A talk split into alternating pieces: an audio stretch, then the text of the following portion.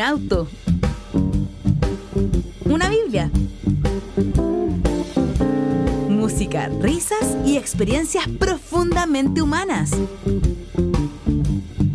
Bienvenidas y bienvenidos al podcast Un viaje para hermenautas.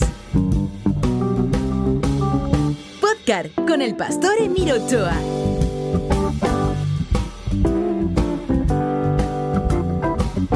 Buenos días, buenos días, buenos días a todos, buenos días a todas. En el día más especial del año, absolutamente. ¿Cómo puedo pasar de un tono tan chillón a un tono tan bajo? Bienvenidos, bienvenidas. Tantas cosas que compartir en este día, ¿no? Nos quedan dos minutos, todavía podría cantar esta hermosa canción que dice... Ah, a mí me gusta mucho esta canción que dice, hoy tomo la guitarra y toco por ti. No sé tocar siquiera, esta es la vez primera, mas toco por ti. Cha, Nicola Divari la lleva. Mi corazón hoy canta y ustedes. Mi voz está alegre. Amor, amor, amor. Tan solo sé decirte, mas tú comprenderás. Ay, qué lindo su saludo. Paren con eso que me voy a emocionar y no, y, y no me puedo emocionar delante de la gente, no puedo parecer débil delante de los seres humanos. Ya, vamos entonces a lo nuestro, ¿cierto? Ok, Eclesiastés capítulo 2, Hoy día vamos a partir con el versículo 22. Vamos a leer el 21 para ponernos en contexto, como siempre, para saber en qué estamos caminando. El capítulo 2 de Eclesiastés o de Cogelet es un capítulo rabioso, ¿no? Rabiosamente profundo, que donde Cogelet expresa su enojo, su frustración, su rabia, etc. La razón esencial de Cogelet está plasmada en el 1.3, ¿no? ¿Cuál es el sentido de afanarse tanto en la vida? Eh, obviamente se lo está diciendo él mismo y lo bueno es que él nos muestra, ¿no? ¿Se acuerdan cuando Pablo también nos mostraba su, alma y su corazón y hablaba de la ira y del enojo? Está bien, si son cosas que, tienen, que se tienen que decir, que no las tenemos que, eh, que guardar, no podemos eh, no decir las cosas que nos ocurren, no podemos guardar nuestras emociones, incluso aunque parezcan eh, emociones ¿cómo decirlo? Aunque, parezcan emociones que, no sean tan correctas, ¿no? Lo, dijimos en, Romanos en algún momento cuando el salmista dice, quiero que atravieses a mis enemigos, ¡fua! y echa para afuera, etc. Ahí, ahí tiene que ver algo con el carácter, ¿no? Tiene que, hay personas que tienen la facilidad de, ser expulsivas, ¿no? Y que echan todo para afuera y que así se, se regulan hay personas que se regulan de esa forma echando todo para afuera, o sea, no, pueden guardarse algo, lo tienen que decir rápidamente, el enojo, la angustia, la etcétera. Eso me parece a mí que es muy sano, siempre y cuando esto tenga que ver con la sanidad de uno mismo y no tiene que ver con dañar al otro. ¿No? Ahí uno tiene que evidentemente regularse porque es una mirada interpretativa de lo que uno está haciendo respecto de otro. Hay, gente que dice, no, a mí me gusta decirle las cosas de frente, ta, ta, ta, ta, sí, pero en realidad que alguien le diga las cosas de frente a otro no le está diciendo que no es necesariamente sinónimo de que le está diciendo la verdad, simplemente está ocupando al otro como receptáculo de su propia ira que no puede controlar. Eso es otra cosa, ¿no? Pero una cosa distinta es cuando uno desde sí mismo expresa lo que dice, pero siempre en un estado que se le llama reflexivo. Es una acción que yo expulso, pero que viene hacia mí, ¿no? Y eso es lo que está, y esa es la gran diferencia entre Cogelet y otros, y otros autores que echan para afuera, u otras personas que echan para afuera, pero que van desparramando, como se dice en buen chileno, abren, prenden el ventilador y disparan racatacata todo aquello para todo el mundo y que creen que por tener esa actitud lo hacen súper bien. No, eso es descontrol. No es nada más que eso. Es descontrol. Eso es ocupar a los demás como receptáculo emocional para que el otro tenga que recibir la la mala onda, por decirlo en una, una manera bien elegante, ¿no? La mala onda que tienes para dar. No, Cogelet no hace eso. Por eso Cogelet constantemente ocupa el verbo en primera persona y que además es apoyado por el pronombre personal en primera persona. Entonces, por eso él dice, no sé, y escuché o hice ver o me enojé o lo que sea, yo, ¿no? Y, y me volví yo. Y me dije yo, o lo dice también en tercera persona, pero ¿quién es la tercera persona? Su corazón, o sea, sigue siendo el mismo. Y le dije a mi corazón, o sea, me dije a mí. Entonces, Cogelet no está ocupando a otro ser humano como receptáculo de la violencia verbal que él puede ejercer. Cuando yo me refiero a que tenemos que ejercer nuestro, nuestro sagrado derecho de decir lo que sentimos, siempre debe ser en un estado reflexivo. Y si uno lo va a hacer respecto de otro, debe hacerlo con tal cuidado y con tal tacto de no olvidar que lo que uno va a decir de otro siempre será una interpretación y nunca será la verdad. No le decimos a otro la verdad, menos cuando se lo decimos enojado. Entonces, cuando hay gente que dice, no, yo digo las cosas como son nomás, no. Lo que estás haciendo es que estás ocupando como instrumento receptivo a otro ser humano porque no puedes controlarte. Eso es distinto. Eso es diferente. Entonces, Cogeles dice, no, no, no, no, no, esto lo digo a mí, se lo digo a mi corazón si se lo tengo que decir a alguien, pero esta es mi propia reflexión, es mi rabia, es mi enojo, es mi frustración, es mío. Y esa es la gran diferencia. Y eso es lo que nosotros debemos aprender constantemente de las relaciones humanas y lo que tenemos que aprender de Cogelet. Es lo que a mí me ocurre. Entonces, fíjense que esto puede ser una receta muy buena hasta para una discusión. No es que debo echarle la caballería encima al otro, sino que expresarle al otro lo que a mí me ocurre con respecto a lo que el otro está haciendo, ¿no? Entonces, y, en eso mucha gente tiene muy poco tacto frente a decir eso. Yo mismo alguna vez, ¿no? También, fa, yo soy de carácter expulsivo, entonces yo tiro para afuera nomás y a veces con bastante poco tacto. Entonces, a mí me enseña muchísimo Cogelet. O sea, es distinto decirle a otro, eres un imbécil a decirle al otro, mira, lo que tú haces me hace sentir pésimo. Es distinto, ¿no? Tiene que ver con el aní, ¿no? Con el aní, tiene que ver con el yo. No tiene que ver con, el otro. Por eso uno nunca le dice la verdad al otro, sino que lo que uno hace en buenas cuentas es decirle una interpretación de lo que yo estoy leyendo respecto del otro. Uno no le dice la verdad. Cuando una persona le dice a otro, mira, te voy a decir la verdad, no, no le va a decir la verdad, le va a decir lo que esta persona está interpretando respecto de lo que hace un otro, un individuo, etc. No le dice la verdad. La verdad solo la conoce Dios. La verdad de nuestra existencia pura, sucia, con nuestros aciertos y nuestros errores, esa verdad solo la conoce Dios. El resto es una relación absolutamente hermenéutica que tenemos con el resto de los humanos. Entonces, esto es algo que tenemos que aprender de Cogelet. Uno puede expresar su frustración, uno puede expresar su enojo, uno puede expresar. Recuerden, recuerden incluso cómo lo hace, cómo lo hace Job, ¿no? Job en un momento está tan arruinado emocionalmente, está tan frustrado, está tan destruido. Y él dijo, maldigo el día en que nací. O sea, fíjense que incluso en ese punto, Job no es capaz de echarle la culpa a nadie.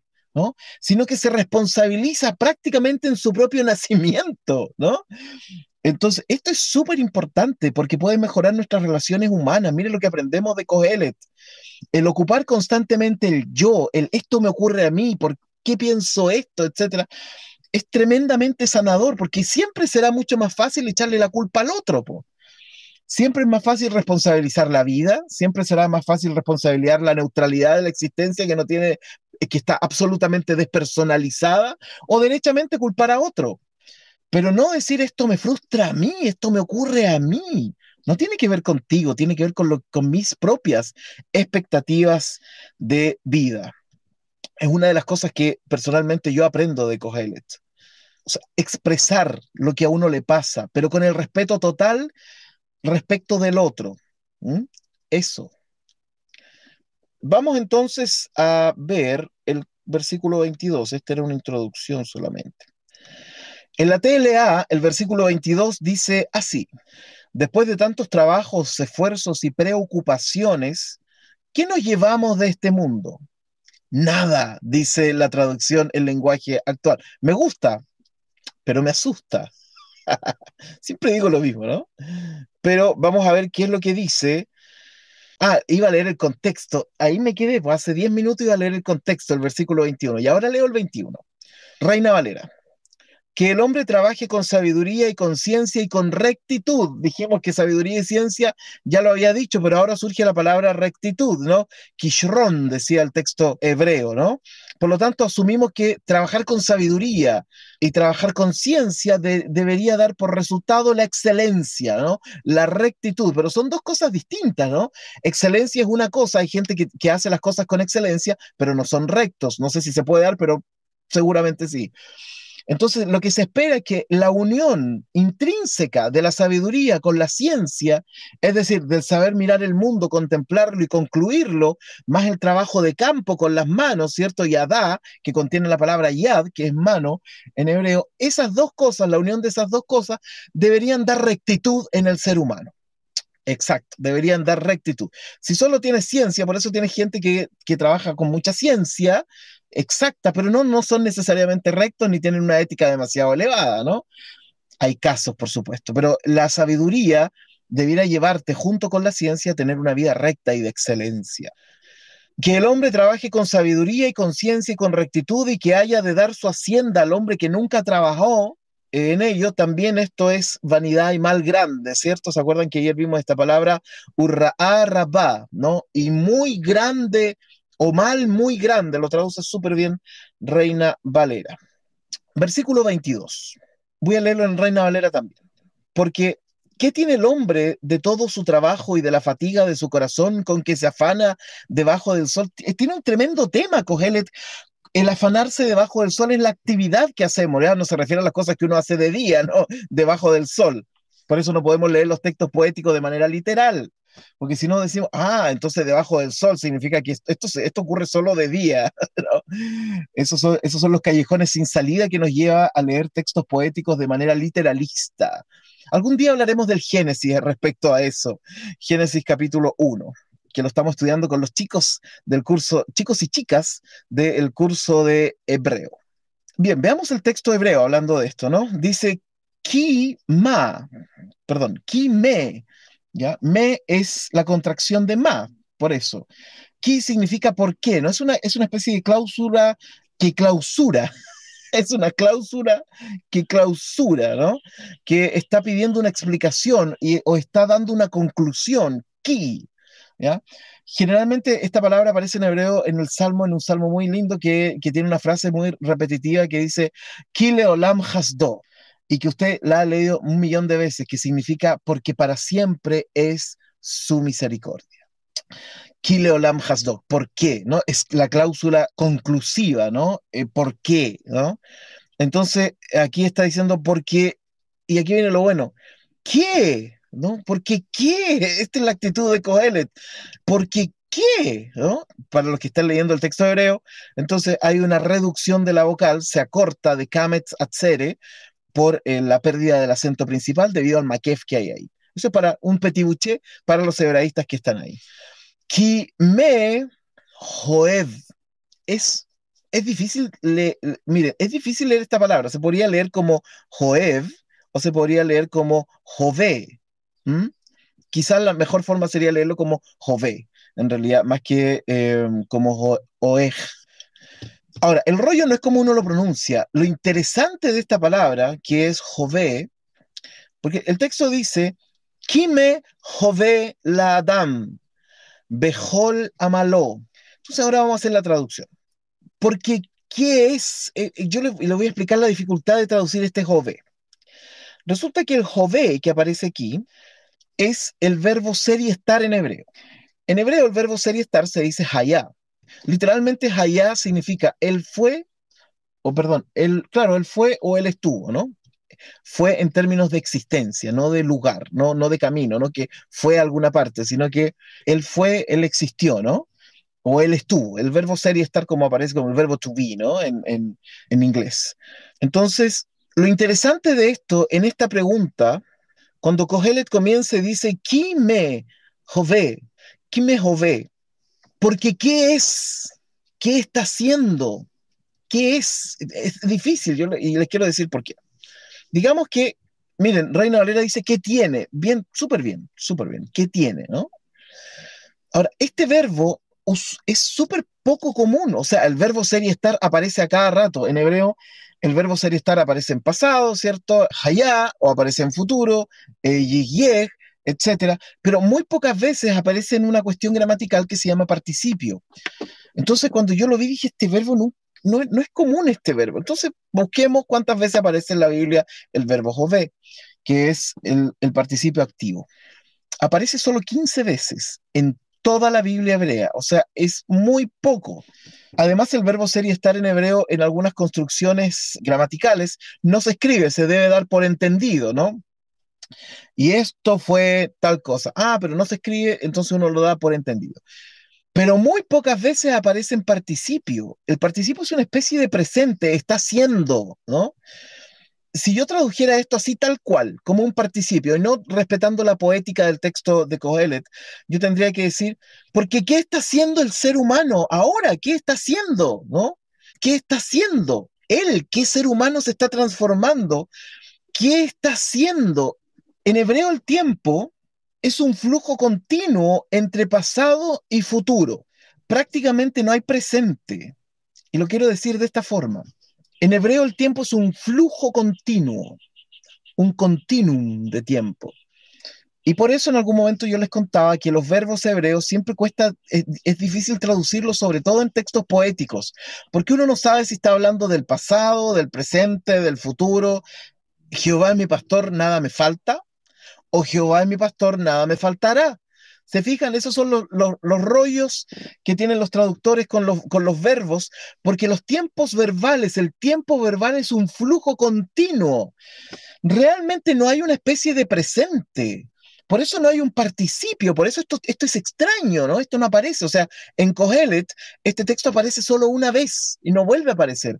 Este texto puesto, este ser y estar, este hayá, puesto en esta forma de participio, porque en la mentalidad hebrea, nuestro presente en realidad es un, es un flujo continuo de la mezcla entre el pasado y el futuro. O sea, lo que ocurre entre el tránsito del pasado hacia el futuro, nosotros estamos al medio. Somos un endo, un ando constantemente. No hay una detención de esta verbalización. Eh, los flujos de tiempo son continuos, van hacia adelante, o sea, y nosotros estamos en la mitad, ¿ya? Nosotros estamos, por lo tanto, realmente no hay un presente. O sea, el presente es tan corto que es como, es como si uno se mete en un río que tiene mucho, que tiene una corriente muy fuerte, uno nunca se va a meter en el mismo lugar, porque eso ya cambió. O sea, no existe un, un, aquí ahora, sino que existe un flujo continuo de tiempo. Incluso eso tiene que ver, por ejemplo, con el hecho de que un nombre hebreo o un nombre en árabe, porque esta es una concepción del Medio Oriente, ¿cierto? Un nombre en hebreo, un nombre en árabe, siempre es que yo soy hijo de, ¿no? Yo no soy yo nomás, soy un hijo de, un Yeshua Bar Yosef, ¿no? Jesús, hijo de José, un em, eh, Yitzhak eh, ben Abraham. Eh, o sea, doy cuenta de este pasado que me acompaña y que se extiende hacia el futuro. Entonces, aquí hay una pregunta que yo podría traducir incluso de manera, o sea, no yo, ¿no? Podría pensar que es una pregunta tremendamente filosófica. ¿Qué está haciendo el ser humano de todo su trabajo? ¿Qué eres de todo tu trabajo? No lo que obtienes, porque sería muy fácil traducir esto de esa forma. ¿Qué obtiene el hombre de todo su trabajo? Fácil, pero no dice obtener, dice ser. ¿Qué eres? ¿Quién eres de todo tu trabajo? ¿Cuál es el resultado ontológico de lo que eres con tu trabajo? ¿Qué eres? Eso es lo que está preguntando. Porque en realidad siempre estamos siendo o estando. nosotros somos gerundios caminando, ¿no? Por lo tanto, no hay gente que se quede pegada en el pasado. Hay gente que trae su pasado consigo mismo. Y por eso sufre por ese pasado. No hay gente que esté volviendo constantemente al pasado, sino que las personas que ven el pasado en realidad están llevando su pasado en el presente y por eso les pesa, porque no lo han dejado donde corresponde, porque el flujo de tiempo fluye constantemente hacia adelante. Entonces no puedes traer cosas de atrás. ¿ya? Estas son como las paradojas de la física, ¿no? No, es como, como cuando las películas dicen, si te encuentras con tu yo en el pasado, no lo puedes tocar porque surge la antimateria y y toda la cuestión. No puedes traer tu pasado, el pasado tiene que quedar allá, porque si no, esto es un flujo, esto es un flujo constante de tiempo. No es que puedas traer tu pasado y decir, bueno, lo voy a dejar acá. Eh, no, eso no ocurre. Vas a estar siempre andando hacia el futuro. Somos gerundios caminantes, podríamos decir, ¿no? Somos gerundios caminantes en el flujo absoluto de la temporalidad. Entonces, Cogelet nos está preguntando, ¿qué obtenemos? ¿Quién eres de todo tu trabajo? ¿Quién eres? Nosotros vivimos efectivamente en la conjunción de lo que fue y lo que será. Esa es nuestra, nosotros somos la bisagra temporal, ¿no? Vivimos ahí, entre lo que fue y lo que será. Por eso Cogelet en el capítulo 1 le da tantas vueltas a esto, ¿no? El sol sale, el sol se pone, el viento va, el viento viene, los ríos van, los ríos se transforman en esto, etcétera. El que cree hacer algo nuevo ya lo hizo alguien que vivió hace mucho tiempo y los que vengan en el futuro no tendrán recuerdo de quiénes somos. Es un, es un fluido constante el que está haciendo el Cogelet. ¿No? Y aquí está diciendo lo mismo, en todo este flujo temporal donde nosotros somos gerundios caminantes, ¿qué eres de tu trabajo? Esa no es una pregunta que uno se haga, ¿no? A uno le dicen cuánto ganas o qué haces o en qué te desempeñas o cuál es tu profesión, pero nadie te pregunta qué eres de tu trabajo. ¿Qué eres de tu trabajo? Nos llega a descolocar, ¿cierto? Porque no estamos acostumbrados. ¿Qué, pregunta, ¿Qué tipo de pregunta es esa? Vivimos entonces en la conjunción de lo que fue y lo que será. Aunque pareciera que Cogelet porfiadamente se quiere detener en un presente que no existe, porque el presente no existe, solo estamos siendo, estamos andando constantemente. Y por eso pregunta qué tiene y no qué obtiene. Es más fácil responder qué uno tiene, ¿no? Siempre eso es más fácil. ¿Qué tienes? Tengo esto. O cuando uno le pregunta, ay, ¿tú qué haces? Uno, da, uno dice lo que obtuvo, el título, ¿no? Eh, por eso hay personas que, cuando hablan de sí mismos hablan siempre de los títulos que tienen, ¿no? Porque, porque sienten que eso, eso, es, eso es su ser. No han comprendido que el ser no es lo que hacen ni lo que obtienen. Entonces cuando a alguien le dicen que, ¿y tú qué haces? Ah, no, yo soy, y confunden el yo soy con lo que obtuvieron. ¿ah? Y dicen las cosas que obtuvieron, ¿no? Sus títulos, sus trabajos, su empresa o lo que sea. Lo que obtuvieron. No qué son, qué eres. ¿Qué eres? Esa es como la pregunta, ¿no? Por lo tanto, una versión es ¿qué es el hombre de todo su trabajo? ¿Qué es? ¿Qué somos para el mundo de todo nuestro trabajo? ¿Qué somos para nuestros jefes de todo nuestro trabajo? ¿Qué somos para las grandes y voraces multinacionales o multiinternacionales con nuestro consumo? ¿Qué somos para el mundo? ¿Qué somos para nuestra familia? ¿Qué estamos siendo para ellos? Con su rayón, dice el texto hebreo, que significa esfuerzo o empeño. Kurt dice, la típica pregunta para clasificar las personas, ¿de qué colegio saliste? sí. Ah, cuando me preguntan eso, es, interesante ver la cara que, que ponen. ¿Ustedes saben que yo estudié mecánica de mantención industrial? No sé, no sé poner un tornillo derecho, no sé clavar un clavo derecho, no sé cómo salí. Yo creo que el único ramo que me fue bien fue en castellano. y ahí fue cuando mi profesora me dijo, la verdad es que ti, tú no, eh, me dijo algo como esto, ¿no? En el colegio nos mandaron a escribir un cuento, o una historia, o un relato, ya no me acuerdo. Y yo, apasionado, escribí, ¿no? Entonces cuando le entrego mi trabajo a la profe y después lo revisa y, y hace los comentarios, me dice, mira, algo así como, todos nos damos cuenta que tú no deberías estar en este colegio, pero si te dedicas a esto, a la narrativa, podría surgir algo interesante. Ah, y eso dije, wow, por fin alguien me descubrió. ¿ah? Fui descubierto por un, por un headhunter, por un cazatalentos. Kurt dice, nos clasificamos de tal forma que no nos preocupamos de conocernos realmente, sino solo en títulos, lugares o dónde estuviste. Exacto. Exactamente. Por eso a mí me asustan los eh, teólogos y que, y que además se autodefinen a sí mismos como teólogos. La palabra teólogo es tan grande. ¿Quién puede discursear realmente acerca de Dios? Puedes discursear de las religiones, puedes discursar de lo que tú crees que es Dios, puedes discursar de lo que has estudiado sobre espiritualidad, pero ¿quién puede discursar realmente sobre Dios? Si el único que nos vino a mostrar el discurso de Dios, el único, entre comillas, verdadero teólogo, ¿no? Sería Jesús, la palabra de Dios. El resto solo somos como esta metáfora, ¿no? Solo somos ciegos tanteando el elefante, ¿no? Como ustedes la escucharon alguna vez, ¿no? Que un montón de, en un pueblo de ciegos le llevan un elefante y a cada uno le dicen que diga qué cosa es. Y todos empiezan a tantear, uno dicen esto es como una montaña, esto es como, y, la trompa, no, esto es como no sé qué, y, esto, y la cola, y las orejas, eh, y cada uno dio su versión. Entonces, ¿quién puede ser realmente teólogo?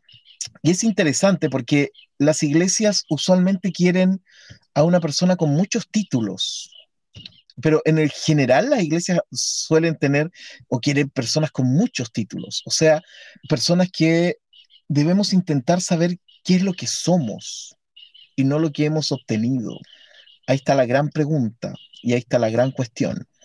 Por eso alguna vez lo dije, los títulos no nos dicen nada. Perdón, quiero corregir eso el título no es una garantía. En algunos casos sí, por supuesto. No puedo denostar, ¿no? Pero no es una garantía. No, es una garantía de nada. Es como la lucha, miren la comparación que voy a hacer para ser aún más irritante.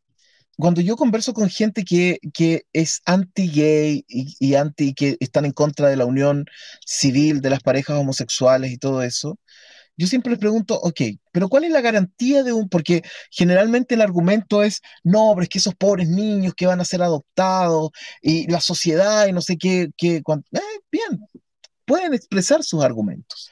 Entonces yo después les pregunto, bien, ¿y qué garantía nos da un matrimonio heterosexual? ¿Dónde está la garantía de que por ser un matrimonio de hombre y mujer las cosas van a resultar mejor? No hay ninguna. O sea, no hay ninguna garantía de que alguien diga, no, es que el matrimonio heterosexual es el matrimonio creado por Dios. No, Dios no lo creó. Y no hay ninguna garantía. En Chile la cantidad de divorcios que hay es prácticamente igual a la cantidad de matrimonios que hay. O sea, la heterosexualidad es garantía de nada, ¿no? De nada. Entonces, obtener cosas no nos dice nada del otro, solo ser, buscar el ser profundo molesté a algunos con eso, ¿no? en mi cumpleaños no me pueden decir nada. De verdad no me pueden decir nada. Ni siquiera se pueden enojar conmigo en este día. Sigamos. Em, porque ¿qué está haciendo la Adam, la humanidad o el ser humano, ¿no? Bejol, con todo su quehacer. ¿Qué eres con todo lo que haces? No que obtienes, no que tienes. ¿Qué eres de todo lo que haces? Después dice Uberayón, Uberayón, que Reina Valera lo traduce, y con la fatiga, hoy de la fatiga le liví de su corazón, pobre corazón de, de Shlomo Ben David, ¿no? Shehu, que aquel ama, amal sufre debajo del sol, o que se afana, dirá la Reina Valera, debajo del sol. La Ruth dice, no estoy de acuerdo con lo de la homosexualidad, pero no te diré nada por ser tu cumple. pero no tiene, claro, si no tienen por qué estar de acuerdo. Y esa es una cosa súper importante en nuestras relaciones humanas, ¿cierto? Quiéreme tal como soy, como dice la canción. pero en algún momento los voy a irritar, ténganlo por seguro. Bueno, ¿y saben qué? Solo preparé este versículo para mi día, no tengo más. No tengo más. Siempre, mire, ¿cómo funciona esto? Para, esto es, este es el tras bambalinas del curso. Yo todos los días me levanto muy temprano, me acuesto temprano también, pero me gusta levantarme temprano porque además tengo tres hijos pequeños, entonces a esa hora están durmiendo y puedo estudiar y puedo leer. Y en las mañanas entonces preparo mis comentarios, leo tranquilamente el texto de Kohelet, se me ocurren ideas, reviso qué dice el Midrash ortodoxo que tengo y reviso algunas traducciones bíblicas que tengo para ver, me encanta ver cómo traducen cada uno eh, algunos textos, ¿ya? Entonces, hoy día tenía que hacer muchísimas cosas en la mañana. Así que solo preparé un versículo ah, para esto. Y de hecho ahora me voy a tomar desayuno. Entonces hoy día los voy a mandar más temprano para la clase, a pesar de que Grego en un mensaje que me envió dice que la clase debería durar 15 minutos más además de lo que dura. o sea, eso está súper bueno, mejor que, mejor que quede así como, como gustando, ¿no? Y no aburriendo. Y yo espero que efectivamente este, esta semana terminemos el capítulo 2, porque estoy sufriendo con Cogelet. Pero lo que se viene en los últimos capítulos les va a encantar, en los últimos versículos del capítulo 2 les va a encantar. Así que les mando un gran abrazo a la distancia a cada uno y cada una de ustedes. Gracias por, uh, por sus saludos y por pasarlo tan bien. Yo siento que lo pasamos súper bien en este curso. Son tremendamente motivantes para poder seguir haciendo, haciendo esto. Así que les mando un gran abrazo a ustedes, cariños a la distancia, que tengan un lindo día. Ya, me callo y me voy a tomar desayuno que me están esperando adentro. Yo no sé nada, yo no he visto nada, etcétera, y me tienen que cantar el cumpleaños feliz. Espero pasarlo súper bien hoy día. Mañana les contaré si es que estoy en condiciones de poder hacer la clase, ¿no? Quién sabe si hoy día hoy día se viene con todo, si no, para aquí en la noche y mañana no me puedo levantar o amanezca con los ojos así, ¿no? Ya, que lo pasen bien, cuídense. Nos vemos mañana si Dios quiere. Bye bye.